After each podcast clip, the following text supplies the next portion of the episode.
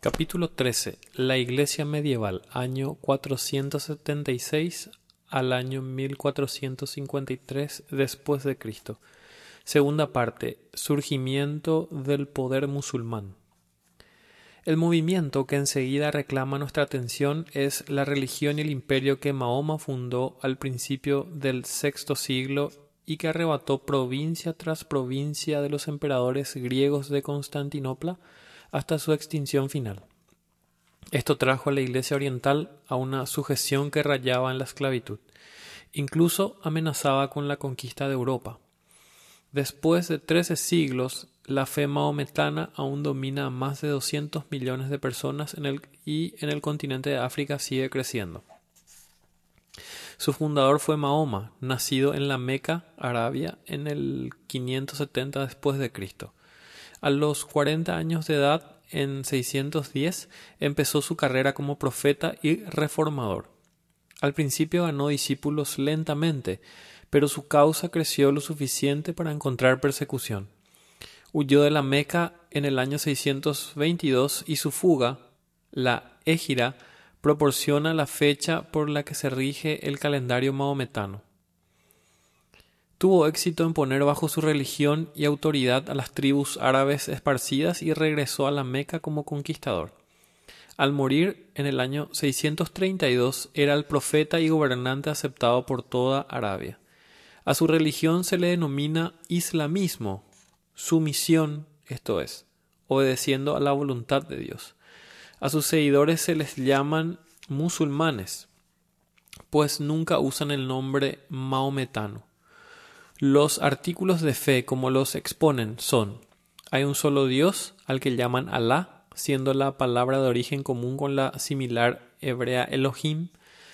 Todos los hechos buenos o malos Dios los ha preestablecido. Por lo tanto, en cada acto se lleva a cabo la voluntad de Dios. Hay multitudes de ángeles invisibles, buenos y malos, que se relacionan constantemente con los hombres. Dios entregó su revelación en el Corán, una serie de mensajes comunicados a Mahoma por medio del ángel Gabriel, aunque no se compilaron sino hasta después de la muerte del profeta. Dios envió profetas inspirados a los hombres, de ellos los más grandes fueron Adán, Moisés, Jesús y sobre todo todos los demás, Mahoma. Los profetas bíblicos, apóstoles cristianos y santos que vivieron antes de Mahoma se reconocen y adoptan como suyos. Es el más allá. En el más allá habrá una resurrección final, el juicio y el cielo o el infierno para cada hombre. Al principio, Mahoma dependía de las influencias morales al predicar su evangelio, pero pronto cambió sus métodos y se hizo guerrero, conduciendo a sus unidos y feroces árabes a la conquista de los incrédulos presentó a todo país o tribu la alternativa entre el islamismo, el tributo o la muerte para los que se resistían, para los que resistían sus armas. En poco tiempo conquistaron Palestina y Siria y los lugares santos del cristianismo cayeron bajo el poder del islamismo. Conquistaron una provincia tras otra del imperio greco-romano. Pronto todo lo que quedó fue la ciudad de Constantinopla, de modo que los países del cristianismo primitivo se convirtieron en súbditos donde los cristianos se sometían, su adoración se les permitía bajo algunas restricciones. Hacia el oriente, el imperio de los, califás se extendió más allá de Persia hasta la India.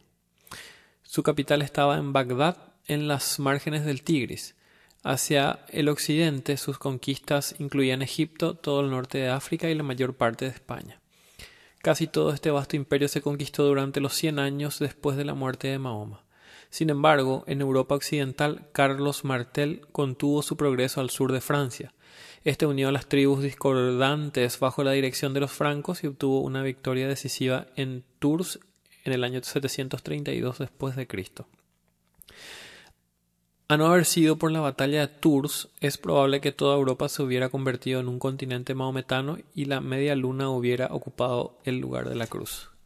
He aquí una pregunta interesante. ¿Por qué triunfaron la religión y las armas mahometanas sobre el mundo oriental? Daremos algunas de las causas.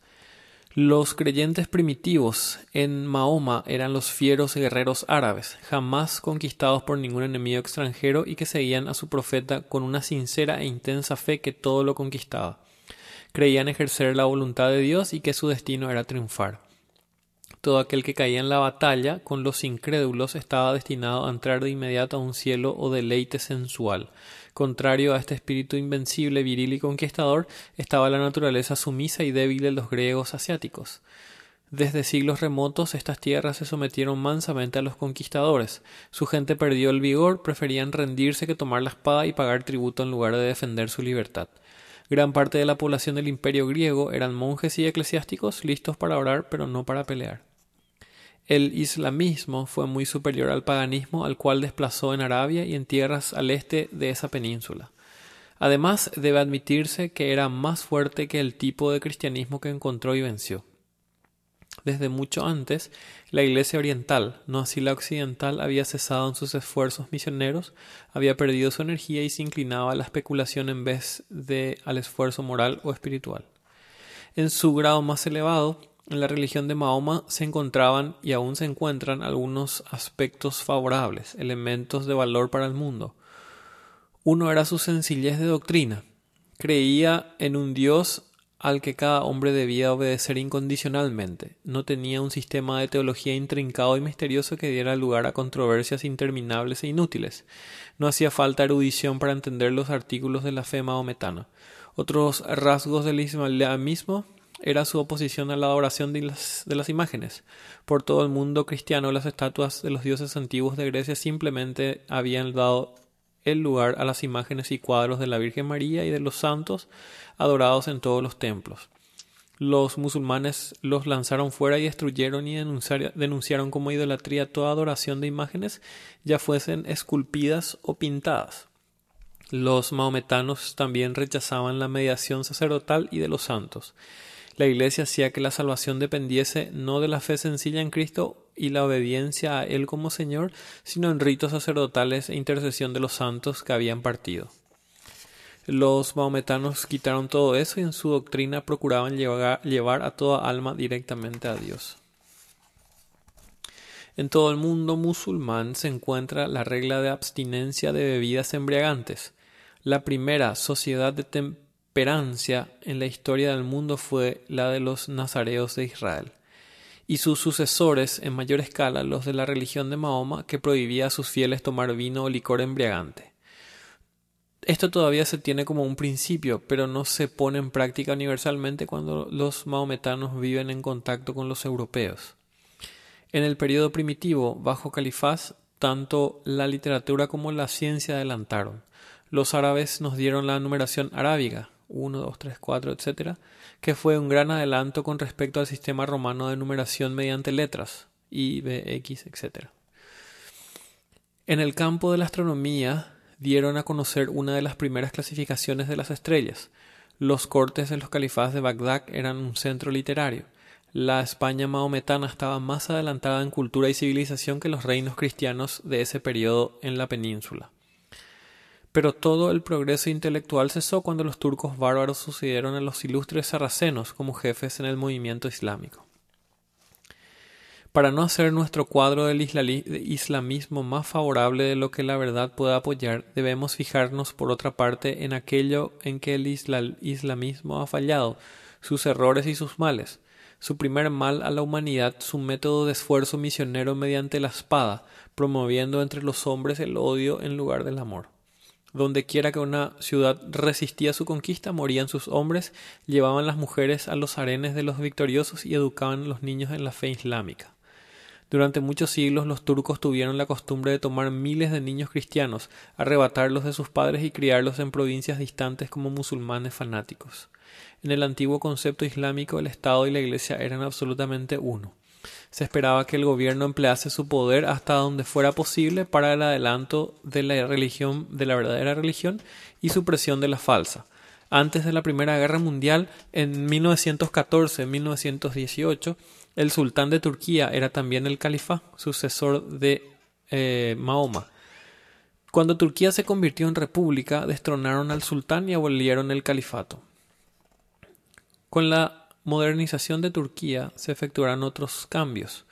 Un hecho significativo fue la traducción del Corán al idioma vernáculo. En Estambul, en 1932, el Corán se leyó en la mezquita de Santa Sofía por primera vez en el idioma turco.